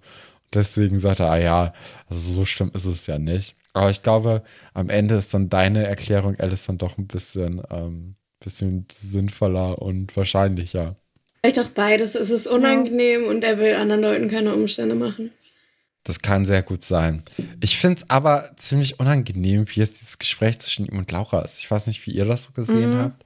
Fand ich auch. Ich finde, man hat an der Szene gemerkt, dass die Schauspielerin ein bisschen über ihre Sätze gestolpert ist und noch sehr nachdenken musste, wie es jetzt nochmal weiterging, weil sie ja auch einen sehr, sehr langen Text hatte. Ja. Und dann so mitten im Satz hat sie einmal kurz gestockt. Fand ich irgendwie ein bisschen süß. Ich mag das manchmal, wenn man merkt, dass es halt wirklich Kinder sind, die so als Hobby am Set sind und vorher im Auto noch schnell die Texte auswendig gelernt haben. Und manchmal geht's dann doch nicht so gut. Ja, hatte ich auch das Gefühl. Der eine Satz, der war auch, ich glaube, der klingt gut, wenn der geschrieben ist, aber wenn man den spricht, ist der einfach zu lang, so wird keiner reden. Ja. Ja, aber ich glaube, was Stefan meint, ist, dass Herr Pasulke irgendwie fragt, wofür sie sich so zurecht gemacht hat, oder? Weil das fand ich super genau. merkwürdig, weil sie sieht nicht das anders aus als komisch. sonst. Ja. Und ich, ja. ich finde vor allem, es, es passt nicht so richtig zu Herr Pasulke auch, weil normalerweise ist er jetzt nicht so nachbohrend und irgendwie so neugierig, sondern so, wenn die, wenn die Kinder irgendwie Bock darauf haben, das so ihm zu erzählen, dann ist es in Ordnung. Aber ich weiß nicht, das war, fand ich so ein bisschen out of character. Ja, war so ein bisschen onkelig irgendwie, ne? Ja. So ein komischer, ganz gut. komischer Onkel. Ich fand ganz süß, dass er sich gefragt hat, wieso das Hühnerauge nicht Schweineauge heißt. Ich habe das ja. dann auch versucht zu recherchieren. Bei Wikipedia stand, das heißt so, weil das halt wirklich aussieht wie das Auge von einem Huhn, also so ein bisschen länglich auch. Also Hühneraugen sind ja so nach innen gewachsene Hornhaut eigentlich, was auch sehr eklig hm. klingt. Ja. ja. irgendwie so, uh. Aber ähm, ich finde eigentlich ganz süß, dass Laura so ein bisschen Herrn Pasulke auch verarscht und sagt, ja, ich werde von der Meute erwartet. Und letztes Mal waren die mhm. so froh, mich zu sehen, dass sie mich in eine Pfütze gedingens äh, haben. Und es soll ja schon so ein bisschen so sein, dass Herr Pasulke denkt, dass sie sich mit irgendwelchen Jungs trifft. Was sie dann ja nicht macht. Denn sie fährt ja regelmäßig ins Tierheim. Und das Tierheim hat auch einen Affen. So, da müssen wir jetzt drüber sprechen. Ja, bitte. Da kommen nämlich jetzt viele Fragen auf. Warum? also ich habe ja drei Theorien aufgestellt, mhm. glaube ich. Also eine Theorie war, dass irgendwer sich legal einen Schimpansen als Haustier geholt hat. Das natürlich relativ schnell rausgekommen ist und er deswegen ins Tier angekommen ist. Die ja, zweite Theorie ist. Theorie. ja, die zweite Theorie ist, dass es ein ehemaliger äh, unser Charlie-Darsteller ist, der dann zu alt geworden ist und ausgetauscht wurde und jetzt auch nicht wieder unter andere Affen darf, weil er das nicht gewohnt ist. Aber da habe ich mich halt auch gefragt, warum in Seelitz? Weil es hört sich so an, als würde sie in Seelitz zum Tier ja. gehen. Und nicht wie in Potsdam oder Berlin. Also nee. warum, warum ist dann Schimpanse, warum ist der Schimpanse nicht im Zoo wo man sich viel besser um den Schimpansen kümmern kann, als in so einem Tierheim. Ja, ja, definitiv. Ist komisch. Was ist die dritte Theorie? Habe ich vergessen. ja, ich habe auch geguckt, ob, ähm, weil ich meine erste Assoziation war, dass der aus dem Zoo ausgebrochen wäre, aber dann weiß man ja, wo der hingehört. Das ist ja gar keine gute Theorie. Weil dann bringst du ja. ihn halt einfach wieder zurück. Ähm, unsere Oma hat tatsächlich in der Nähe vom Zoo gewohnt, da ist mal ein Affe ausgebrochen und der war dann bei ihr im Garten. Also das ist gar nicht so hm. unwahrscheinlich, aber die haben den halt dann auch gesucht und dann wieder zurückgebracht. Was für ein Affe? Ich weiß es nicht, der war aber nicht so groß wie ein Schimpanse, aber auch nicht so ein kleiner Kapuziner, Kapuzineräffchen, hm. also irgendwas dazwischen. Ja. Ich liebe ja Affen. Ich liebe auch Affen. Ich finde das so toll. Ja. ja. Das ist, äh, ich meine, in den 90ern war das ja auch ein Trend, ne, einen Affen zu haben. Justin Bieber hatte ja auch jetzt äh, vor kurzem noch einen Affen. Bei Friends, ja. die haben ja auch einen Affen, aber sollte man nicht machen. Ne? Michael Jackson hatte auch einen Affen. Ja. Der Affe, Affe von Justin Bieber ist in Deutschland im Zoo, weil ah, okay. Justin Bieber in Deutschland gewesen ist mit ja. seinem Haustieraffen und in Deutschland ist es nicht erlaubt. Nee. Und dann war Justin Bieber richtig sauer auf Deutschland, weil ihn sein Haustier weggenommen haben. Da ja. fällt mir nicht viel zu ein. Wenig Mitleid, ne? Ja, ey, nee, aber da, also das ist super komisch, auch dass sie sich nicht ja. darum kümmern, dass der Affe irgendwo anders hinkommt. Ja, in Zoo zum Beispiel. Und ne? ich frage mich, warum das in der UTA stand. Ja, ist auch komisch. Aber vielleicht war in der UTA einfach so ein Artikel über Tierheime und dass man sich darum kümmern kann, um Tiere dann. Okay. Also so ein bisschen allgemeiner, weißt du, wie das halt so ein Bravo-Artikel halt, so ja, ehrenamtliche Hilfe im Tierheim oder sowas. Das kann ich mir, das ist noch das, das ist das Realistischste ja. an der Geschichte. Oder ist es halt wirklich ein unser Charlie-Darsteller und dann hat Uta den noch, keine Ahnung, interviewt und dann gesagt, ja, jetzt ist der im Tierheim in Seelitz. Warum auch immer. Auch spannend, oder ob das in, ähm, in Dingens gedreht wurde, in Babelsberg. Aber ich glaube schon. Weil Daniel Wachowiak hat doch auch in einer Folge unser Charlie mitgespielt, oder nicht? Ich, ich habe keine ich Ahnung. Ich gucke das jetzt nach. Irgendjemand hat auf wurde. jeden Fall von den ehemaligen DarstellerInnen, mit denen wir gesprochen haben, bei unserer Charlie mitgespielt, ja. Ja, während du das nachguckst, können wir schon mal ein bisschen weiter über äh, die nächste Szene reden. Da ist es nämlich so, dass Herr Dr. Wolfert mit ähm, Herrn Pasulke darüber redet, dass doch jetzt mal bitte in der Mensa aufgeräumt werden soll. Und Initiative von den Kindern ist ja an sich in Ordnung oder ist ja, ja sogar zu begrüßen, aber dann soll bitte auch aufgeräumt werden und äh, vor allem auch von, von Herrn Pasulke. Wie hast du die Szene empfunden? Ich habe mich sofort gefreut, dass die beiden wieder eine Szene zusammen haben, weil da, wenn die beiden zusammen eine Szene haben, kommt immer so schön die Dynamik raus und die, die, die Charaktereigenschaften von beiden Charakteren sind immer sehr, sehr stark so, zu fühlen und zu sehen, wenn einfach nur Pasulke und Wolfert in einer Szene sind und sich unterhalten, weil Wolfert sich meistens wegen irgendwas aufregt oder Pasulke sogar für irgendwas die Schuld gibt, für das er absolut nichts kann. Und Pasulke sieht das Ganze immer so voll positiv und versucht irgendwie alles mal schön zu reden und haut irgendwelche alten Bauernweisheiten raus oder so, keine Ahnung. Und in der Szene war es halt auch wieder, es war so unnötig aufgeregt und Pasulke hatte nichts damit zu tun, aber Wolfert wollte sich jetzt bei irgendwem beschweren, dass in der Cafeteria noch Mullbinden rumliegen. Ja, äh, ich finde auch, also das ist eigentlich, äh, das ist super, was du gesagt hast. Das ist mir eigentlich noch nie so richtig aufgefallen, dass sie wirklich immer in so Szenen so Gegensätze voneinander sind. Und ich finde, in dieser Szene sieht man das auch noch mal. Also klar, man sieht das immer eigentlich an den Klamotten, die die haben. Aber auch Herr Pasulka hat ja jetzt hier diesen, diesen Gänseblümchenbaum irgendwie in seiner Hand, der ihm ja auch die ganze Zeit im Gesicht so ein bisschen rumhängt. Und auf der anderen Seite hat halt Herr Dr. Wolfer eine Krawatte in der Hose eingesteckt, weil die zu lang ist für seinen Körper. also das sind schon, äh, da, da wird sich auf der ganzen Linie eigentlich echt gut Gedanken gemacht äh, für die beiden Charaktere. Und die, ähm, doch, du hast recht, das sind eigentlich immer richtig gute Szenen mit dem. Ja. Ich bisher noch nie so. Auch immer sehr unnötig. Das hatte nicht, das hat nichts mit irgendwelchen anderen Plots zu tun gehabt. Nee, Ja, stimmt. Das war einfach nur so, wir müssen noch irgendwie die 21 Minuten füllen. Schreiben wir nochmal schnell was. Oder improvisiert einfach. Ich kann mir auch vorstellen, dass da einiges improvisiert war. Fände Ja, ich auf jeden Fall ich auch. schön. Ist euch die Frisur von Herrn Dr. Wolfert auch so aufgefallen? Also der war schon lange Ja. nicht mehr beim Friseur, hatte ich das Gefühl.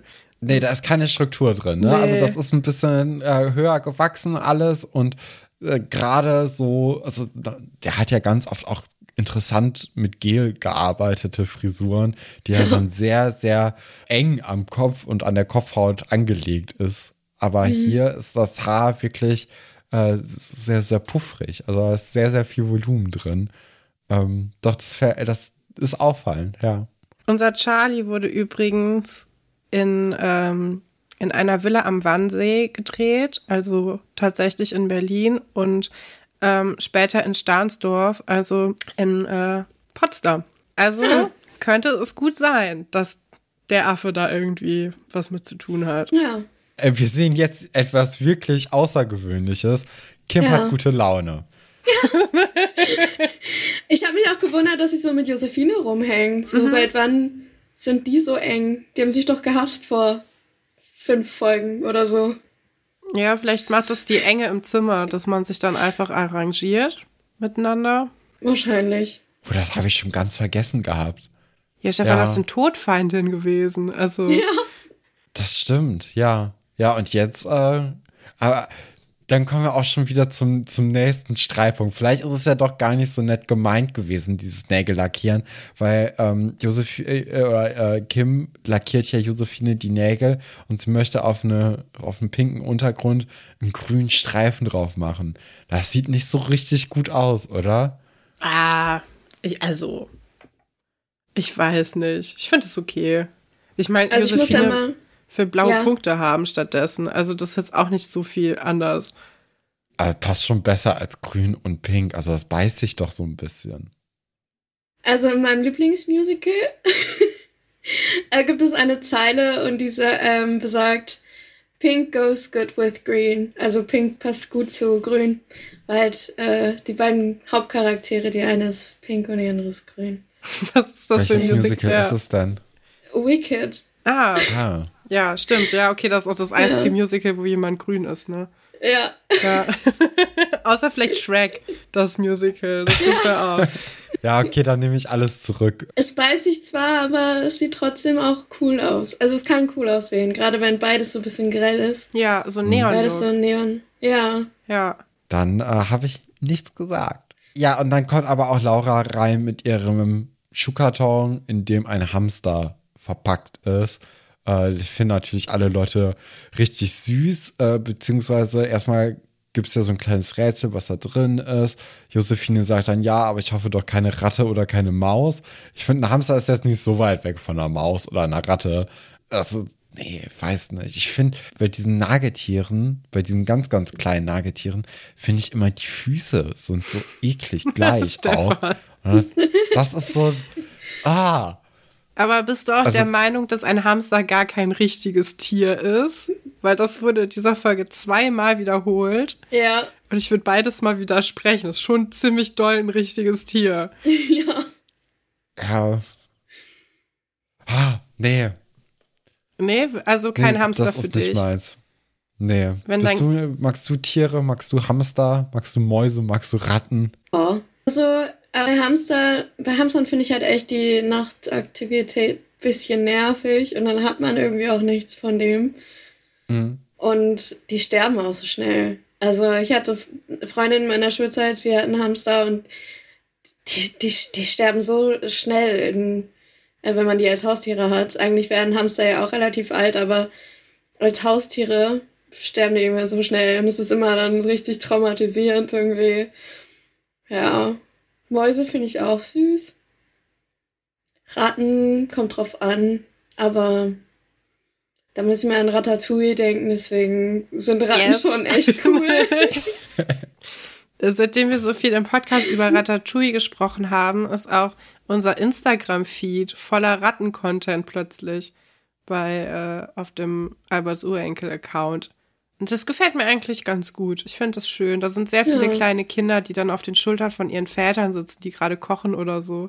Im Rattenkostüm oder irgendwelche anderen Verkleidungen. Finde ich ganz toll. Stefan hat mir auch gestern so ein äh, Meme geschickt, wer gewinnen würde in einem Kampf, Stuart Little oder Remy die Ratte. Und ich weiß gar nicht, was Remy. das Dingens davon. Ich würde auch sagen Remy. Die haben sich dann ein bisschen gestritten, aber keine Ahnung. Ich weiß gar nicht, was dabei rausgekommen ist. Ich glaube, dass Jerry gewinnt von Tom und Jerry. Okay. Ja. Aber ich glaube auch, ich glaube auch, dass Jerry gewinnt. ja. Der, der ist halt einfach schlau. Ja. Also, Und grausam. Also das muss man ja auch sagen. Remy ist auch schlau, aber Remy würde sich nie auf den Kampf einlassen. Ja, wahrscheinlich. Stuart Little habe ich nie gesehen. Hast du mal gesehen? Und ich habe irgendwann erfahren, dass es im Buch gar keine, gar keine Maus ist, sondern einfach ein sehr hässliches Kind. Oh Gott. oh nein! Und im Film ist es einfach so komisch, weil die halt echt die, die Maus auch so behandeln, als wäre das ein Kind. Ach so. Also es geht darum, dass äh, ein Ehepaar noch ein Kind adoptieren will. Die haben schon einen Sohn. Und dann gehen die in dieses Waisenhaus und adoptieren diese Maus, nehmen den mit nach Hause. Und der andere Sohn ist so, warum habt ihr eine Maus mitgebracht? Was ist das für eine Geschichte? Und wenn das dann auch noch ein, echt, ein echtes Kind war, das einfach nur hässlich ist, ist es noch schlimmer. Ja. Hä? Und der Vater wird von Dr. House gespielt, was das Ganze nochmal komischer macht. Ja, also. Ja. Aber ja, es ist ein sehr, sehr komischer Film. Aber die Maus Und ist anscheinend auch ein komisches Buch. Ja, Also, das ist schon, die ist nicht hässlich. nee. Und für die Zeit, wo der Film rauskommt, ist die auch ziemlich gut animiert, finde ich. Ja. Ähm, Stefan. kommen wir mal wieder zu Schloss Einstein zurück. äh, Herr Pasulke entdeckt den Karton und äh, spricht dann auch Laura darauf an. Und äh, dann machen sich die anderen beiden Mädels natürlich aus dem Weg, weil sie erwarten jetzt hier großen Ärger und wollen damit auch nichts zu tun haben. Und dann haben sie eigentlich eine ganz, ganz schöne Unterhaltung, finde ich. Äh, da man merkt natürlich auch, Herr Pasulke, der hat natürlich auch ein Herz für äh, die SchülerInnen des Internats. Und äh, da wird dann auch nicht direkt irgendwie der Direktor geholt oder irgendwie groß mit, mit Strafen oder so gedroht, sondern wird das Gespräch gesucht und das dann ganz zivilisiert gelöst. Was natürlich, wenn Herr Pasulke mit im Spiel ist, bedeutet, er nimmt sich dem Problem selbst an und hat das Ja. irgendwie an der Backe. Also da hätte ich ja auch gar keine Lust drauf, jetzt einfach von nichts auf gleich einen Hamster geschenkt bekommen zu kriegen. Ist natürlich jetzt erstmal nur für eine einzige Woche äh, datiert, aber das ist ja schon, ist ja auch eine Verantwortung, ne? Weil du willst ja auch nicht, dass das Tier dann irgendwie in der Zeitspanne, wo du drauf aufpasst, auf einmal stirbt oder so. Kann passieren bei Hamstern. Ja, also ich habe geguckt, die Lebenserwartung ist so bei zwei bis drei Jahren. Ja. Ja, mich Ach, macht das stimmt, so traurig, sterben. dass du eben erzählt hast, dass die viel älter werden, wenn die einfach frei leben. Das heißt, man behandelt die Ja. ja wirklich schlecht einfach. Das finde ich schon Ja. echt schlimm, wenn sich das so Also, krass voneinander man- unterscheidet. Ist halt einfach nicht aufgeklärt. Es ist halt so ein Haustier, was für viele Kinder dann so das erste Probehaustier quasi Ja. wird, weil es wird ja nicht so alt. Und dann, dann, dann wird man nicht richtig informiert, weil viele einfach auch gar keine Ahnung haben, wie man Hamster hält und einfach denkt, ja, ein Käfig, ein Futter, fertig. Und halt, die laufen nachts rum, also tagsüber pennen die. Reicht ja, aber eigentlich, äh, ja, bräuchten die halt viel, viel mehr und man müsste sich mehr damit beschäftigen. Dann sterben die auch nicht nach zwei Jahren. Ja, ist auch schon krass, dass Laura im Grunde gar keinen Plan für den Hamster hatte. Die hätte den ja jetzt einfach erstmal im Schuhkarton gelassen, glaube ich. Also ist Ja. eigentlich schon ganz gut, dass Herr Pasulke wenigstens sich mal so ein bisschen Gedanken gemacht hat. Aber das ist ja auch ein sehr kleiner Käfig, den er da hat. Ja, Also, Ich finde es auch erstaunlich, dass das Tierheim einfach einem Kind einen Hamster in die Hand drückt und sagt, ja, kümmere dich mal darum. Und vielleicht wissen die ja auch, dass sie im Internat wohnt. Wenn man ja miteinander redet beim Arbeiten oder so, kommt das ja dann schon mal raus. ja. Und äh, dass die da auch einfach nichts gegen haben und sagen, ah, wirst dich ja schon drum kümmern. Also das finde ich auch ein bisschen nach. ich glaube, das geht schon eher von Laura aus. Dass sie so war. Ja, nee, ich kann den mitnehmen, das ist gar kein Problem. Ja, ja, aber da, da, äh, das auf jeden Fall. Aber da müssen natürlich trotzdem irgendwie, gerade wenn ein Tierheim das Tier eben Ja. weitergibt, da muss doch besonders drauf geguckt werden, ob da irgendwie irgendwie sich drum gekümmert Eigentlich werden schon. kann. Also, Also ich- dass da, dass das nicht ein, also ich finde, ein Tier muss von einem Erwachsenen irgendwie gekauft oder mitgenommen werden hier. Also das, Ich weiß halt nicht, wie es Anfang 2000 war, aber jetzt mittlerweile sind die Tierheime ja sehr, sehr, sehr streng und geben Ja. die Tiere wirklich nur an Leute, die überprüft sind, bei denen man zu Hause war, wo wirklich klar ist, okay, die kommen jetzt in gute Hände und sind nicht in der Woche wieder bei uns. Ja. ja. Ja, war bei uns Ja, auch so, als auch wir die Sinn. Kaninchen geholt haben. Wir hatten auch mal ganz viele Kaninchen aus dem Tierheim, denen es auch allen sehr schlecht ging, als wir die abgeholt haben. Und das war auch, also da musstest du auf jeden Fall auch so einen Hintergrundcheck machen lassen und so. Und äh, ja, also wenn man da sch- alleine schon geschrieben hätte, meine Adresse ist hier Schloss Einstein, hätten die gesagt, nee, das, äh, Hm, das geht nicht. Aber ja, vielleicht dadurch, dass Laura da ja jetzt immer gearbeitet hat, vielleicht ist das dann auch so ein Vertrauensverhältnis, weil sie wissen, dass sie auf jeden Fall tierlieb ist und dass man dann nicht so viel drüber nachdenkt. Aber eigentlich ist es verantwortungslos. ja. Ja. Herr Pasulke nimmt sich dann eben diesem Hamster an und in seiner Wohnung, ja, lässt er den Abend ausklingen mit einem Bier und dabei bemerkt er dann, dass dieser Hamster dann doch irgendwie ordentlich Lärm macht in seinem kleinen Käfig auf diesem Hamsterlaufrad. Und anstatt er das Laufrad einfach ölt, also ich finde, das ist so Das, die erste ja, Maßnahme. das habe ich mich auch gefragt, warum er das nicht macht. Er ist Hausmeister. Ja. Ja, also gerade so WD-40 oder irgendwie Öl, das wird er ja wohl irgendwo haben. Und Ja, vielleicht der ist sollte ja man- auch so ein Anpacker. Ein Lebensmittel echtes reinmachen. Also vielleicht nicht Ah. WD-40, wenn da ein Hamster Ja. wohnt. Meistens sonst passiert das gleiche wie mit meinem Bonsai, den ich, äh, ich hatte mal einen Bonsai äh, in meinem Zimmer und habe dann immer in so Videos gesehen, dass die Leute den dann mit so, mit so Wasser besprühen. Also Ich hatte halt nicht so einen, so einen leeren Behälter mit so einem Sprühkopf. Das Einzige, was ich hatte, war ähm, Fensterreiniger in so einem Stefan. Sprühkopf. Und dann habe ich diese Flasche, die war leer und die habe ich auch oft ausgespült. Also erstmal mit Spüle und dann mit Wasser.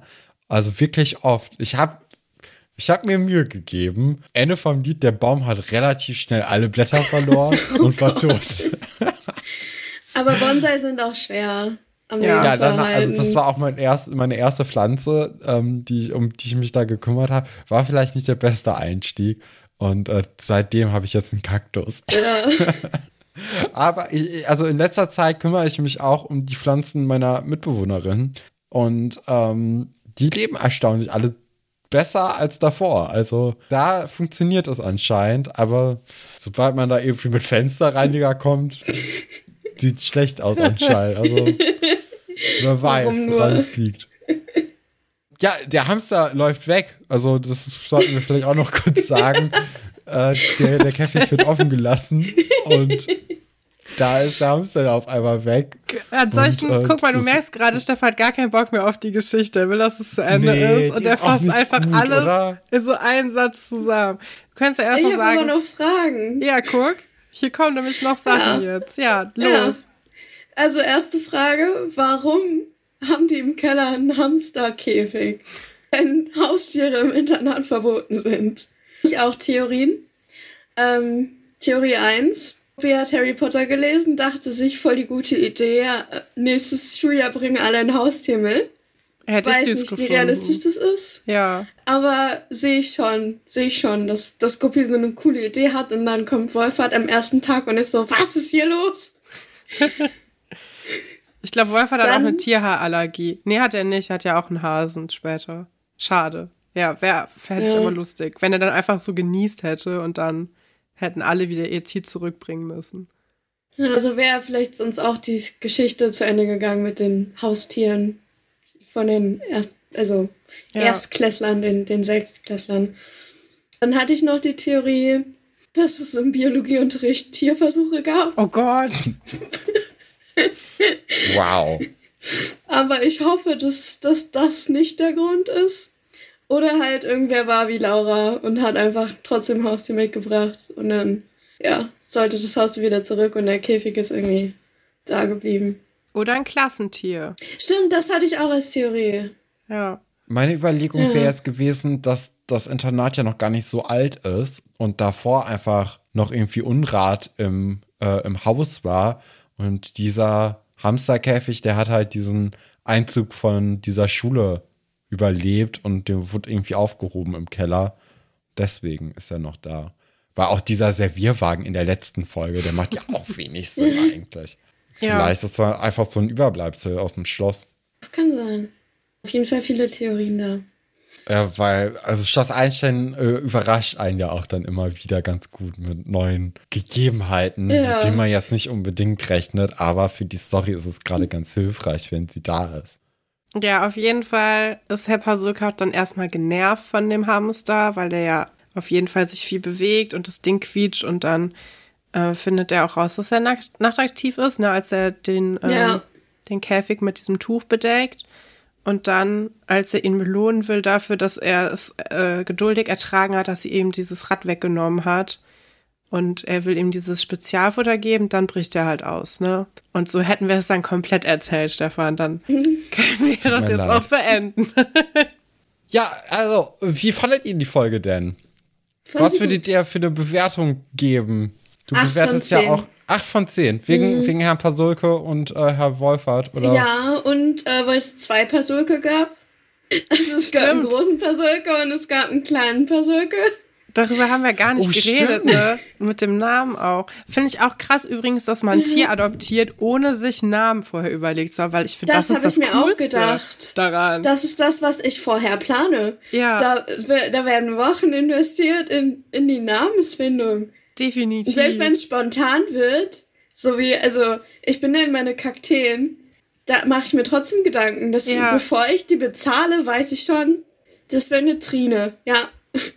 Was sind deine Top 3 Kakteennamen? Trine, was noch? Also, meine jetzt heißen Trine, Hans Christian, Bo und Nana. Finde ich gut. Ist auch ein breites Spektrum. ja, Stefan, wie viele Punkte gibst du der Folge? Oh, weiß ich nicht. Ich glaube, da bin ich eher bei einer, bei einer 4. Was? Und diese 4, die, ich finde das kein, nee, also ich finde die Langfinger-Geschichte, äh, die finde ich gut. Ja. Ich auch. Äh, beim Rest, uh, schwierig. Also, nee. Also ich würde sagen, die Story bringt vier Punkte ein und die anderen beiden Stories bringen null Punkte ein. Also das ist nicht, sind nicht meine Geschichten. Ich glaube, bei der Iris-Geschichte, da ist es vor allem, dass es mir so ein bisschen schwer im Magen hängt, dass eben diese Sebastian-Elisabeth-Story jetzt hier nicht weitererzählt wird, sondern einfach der wesentlich uninteressantere Strang von Iris weiterverfolgt wird. Nee. Und bei dir, Katrin? Nee, ich würde auch so eine 8 geben oder eine 7. Aber eigentlich, also ich finde die Folge sehr gut. Mir hat auch am besten natürlich die Geschichte mit dem Clown gefallen, aber ich finde eigentlich. Und auch diese Dynamik, dass Kevin dann Wolf nochmal so hintenrum reinlegt. ist Ja. eigentlich- ja, das ist schon ziemlich Das ist cool. ein richtig guter Cliffhanger. Einfach wie so ein zwölfjähriger Kevin, so im Dunkeln mit so einer Taschenlampe, ist so, du machst jetzt alles, was ich sage. Ja, und dann ja. ist da so Wolf, zwei, eineinhalb Köpfe größer und ist so, was? Oh, ja, scheiße. total. Find, also finde ich auch. Also das. Ja, ja, de- also deswegen habe ich ja auch vier Punkte gegeben. Ja, die, da- anderen, die anderen Geschichten haben nicht geliefert. Dann der Affe. Ja. Also, Ja, aber Affe. den sehen wir ja nicht mal. Also, Entschuldigung, wenn ich Ja. jetzt sage, boah, keine Ahnung, ich habe mal einen einen Affen gesehen, dann ist er auch nicht direkt so, boah, dein Leben ist aber so toll. So, nee. Ich, also, ja. Und ich, ich mag eigentlich auch die Geschichte mit dem Hamster. Ich finde es eigentlich gut. Ich finde auch schön, dass wir wieder eine Haustierdiskussion auf Schloss Einstein haben. Ist ja auch Ja. etwas, was gerne nochmal wiederkommt. Herr Dr. Wolfert regt sich auf und hat eine scheiß Frisur, finde ich auch gut. Ja. Also von daher, ja, nee, ich finde, ich finde, das ist schon eine gute Folge und macht auf jeden Fall auch Spaß auf, auf mehr. Aber das ist auf jeden Fall auch eine Folge, die ich mir so angucken würde nochmal, ohne Kontext. Einfach Ja. nur die, ja. Oh, starke Aussagen hier. Kommen wir zum Zitate-Raten. Fakten, Fakten, alles willst du nicht raten. Und äh, wir haben schon vorhin gehört, du hast auch Zitate mitgebracht, Alice. Ja. Das ist natürlich hervorragend. Da freuen wir uns sehr. Würdest du dann direkt einfach mal anfangen mit deinem ersten Zitat? Ja, kann ich machen. Also, mein erstes Zitat Leute, lautet, da bin ich ja mal gespannt, wem aus dem Dorf du diesmal das Herz gebrochen hast. Hat es gesagt. Otto zu Anna, wenn beide Ex-Freunde aus dem Dorf kommen, hat man schon einen gewissen Ruf weg. Otto zu David, eine neue Beziehung anzufangen, ohne die alte zu beenden, war echt nicht so cool für Sarah. Emma zu Sue, die Nummer mit Lars war echt nicht so toll, aber es war halt auch Frederik Blau. Uh, Schwierig. ja, sind alle drei sehr gut ausgesucht. Ich würde sagen, es ist so eine Emma-Situation. Ja, also mein allererster Gedanke war tatsächlich Frau Reichenbach, aber die kam ja auch gar nicht drin vor. Also Nee. äh, es wäre ja mit Doro irgendwie gegangen. Aber der erste Freund von Anna ist doch Philipp, ne? Und der ist ja dann, obwohl der ist auch ein Dörfler, aber ich glaube, der, Ja. der wird nicht im Kontext als Dorfkind wahrgenommen. Wer, wer war nochmal auf der zweiten Position? Otto zu David. Also Ja, dann, David. dann nehme ich, dann nehme ich B, ja. Also, es war Doro zu Anna in Nein. Folge 292. Das ist aber peinlich. Das ist immer so, wenn man das überdenkt. Also, ich hätte meine erste Intuition dann doch irgendwie freien Lauf lassen sollen. Ja. Ach, schade. Ja, doof. Meine Zitate kommen heute von Hannah und das erste Zitat lautet: Kannst du mir vielleicht mal die Füße fotografieren? Wer hat das gesagt? Entweder Sarah zu Antonia. Sarah möchte David eine besondere Überraschung bereiten. Oder B. Alexandra zu Sebastian. Um den Dorfkids einen Streich zu spielen, erfinden sie Shakana, das Vogelschaf. Oder es ist C. Conny zu Anton. Der Modeljob bringt so manche Eigenheiten mit sich. Oder es ist D. Sophie Marie zu Margarete. Für die Trickbox muss alles perfekt werden. Ich glaube A. Okay, Sarah und Antonia. Für David. Ich glaube, Schloss? Einstein behandelt keinen Fußfetischismus. Ich glaube, es muss was anderes sein. Ich glaube, es ist das mit der Trickbox. Mhm. Aber es ist auf jeden Fall, Stefan, es ist Marie-Sophie. Es ist nicht Sophie Marie. Ja. Ah, stimmt. So ist jedes Mal. Aber es ist tut halt auch leid. verwirrend, weil, weil alle sie Sophie nennen, obwohl es ihr zweiter Name ist. Ja. Äh, es ist aber tatsächlich Sarah und Antonia. Also Alice, du, du hattest recht. Boah, warum, aber äh, warum? Also, Aber hä? interessantes Zitat, ne? Ja. Ich weiß nicht, irgendwie hat sich das angehört, wie was, was Sarah sagen würde, um es sogar noch irgendwie umzustimmen. Ja, Sarah tut mir auch so leid. Das ist auch Ja. echt nicht, nicht fair. Ich war ja eigentlich immer großer Nee. David-Fan, weil ich die Sprüche auch eigentlich, also die sind nicht gut, ne, aber ich fand das immer ein gutes Ja, ich Comedy-Element. Aber wenn man sich so anguckt, wie der eingeführt wird und mit Sarah und mit Sue, das ist schon relativ Mhm. hart. Ja, Das ist, als, als Kind fand ich ihn echt cool. ja, Ich glaube, wenn ich es jetzt nochmal gucken würde, würde ich mir denken, so, ja. Nee, nee. ich Ja. auch. Der, der Schmetterling auf deinem Po, oh no. äh, okay, Alice, hast du noch ein zweites Zitat am Ähm, Start? Ja, diesmal so eine kleine Rate-Sache. In 200 Jahren hängst du im Louvre, neben der alten Tante mit dem gewissen Lächeln. Wer soll in 200 Jahren im Louvre hängen? Valentin, Sebastian oder Romeo? Ja, da bin ich befangen. Ich würde Valentin sagen. Ich meine, das ist auch der einzige von denen, der malt, ne? Wäre schon. Aber das ist auch eigentlich ein bisschen zu einfach. Aber Ja, ich bleib ne? trotzdem bei Valentin. Manchmal muss man auch seinem Herzen folgen, statt seinem Gehirn. Wer, wer war nochmal die zweite Person? Sebastian. Sebastian. Malt Sebastian irgendwann, ist die Frage. Ja. Nee. Nee, Ja? Sebastian wird gemalt, aber von, Moment. Sebastian wird ja gemalt von Vera und dann, das gibt ja so eine Eifersuchtssache. Scheiße, es ist Sebastian. Ich hätte jetzt auf Romeo getippt, weil ich gedacht hätte, okay, bei Sebastian kommt man noch vielleicht am ehesten wegen diesem ganzen Theaterhintergrund äh, da drauf. Es ist Sebastian und es ist ein Aktbild, ne? Ich sag's euch, es ist Sebastian. Ich nehme das mit dem Valentin wieder Ich hätte zurück. Romeo gesagt, aber dann ist es wahrscheinlich Sebastian oder Alice, klär uns auf. Ja, es ist Sebastian bei der Akt-Story. Die habe ich Wow. halt gerade schon geguckt. Ist das schon so bald? ja. Krass. Wow, das heißt, wir haben von Sebastian äh, liegt auf diesem Tisch und ist zum ersten Mal irgendwie das Objekt von Elisabeths Gedanken. Das Objekt. Zu, zack, Aktmodel. Ja, ich wollte eigentlich Objekt der Begierde sagen, aber das klang irgendwie falsch für so ein 13-jähriges Kind. Deswegen habe ich das versucht, besser zu formulieren. Es hat gar nicht geklappt. Ich würde das gern zurücknehmen. Das zweite Zitat von Hannah äh, lautet, es ist ein Dialog. Person 1. War bei dir während der Ferien noch irgendetwas Besonderes? Person 2. Nee, eigentlich nicht. Person 1. Und uneigentlich? Ich meine, mit Mädels und so? Wer hat diesen wunderbaren Dialog geführt? Waren es entweder Hendrik und Max? Natürlich ist Hendrik an Max Stories interessiert. Schließlich lernt er auf dem Schiff seine Eltern wohl kaum irgendwelche Mädels kennen. Oder waren es Buddy und Mark?